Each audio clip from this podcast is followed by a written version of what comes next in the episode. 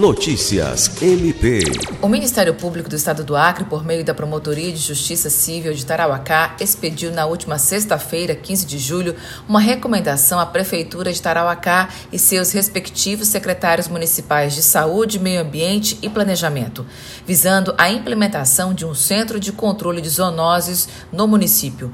O prazo máximo para instalação é de um ano. O pedido é assinado pelo promotor de justiça, Júlio César de Medeiros. Um inquérito Civil foi instaurado para acompanhar a implementação de ações pelo Poder Público Municipal, voltadas às instalações do Centro de Controle de Zoonoses, com fins à vigilância, à prevenção e ao controle de zoonoses e ênfase na prevenção das doenças, como sinomose, a raiva, toxoplasmose e leishmaniose, inclusive visando evitar acidentes causados por cães abandonados, doentes maltratados nas ruas da cidade.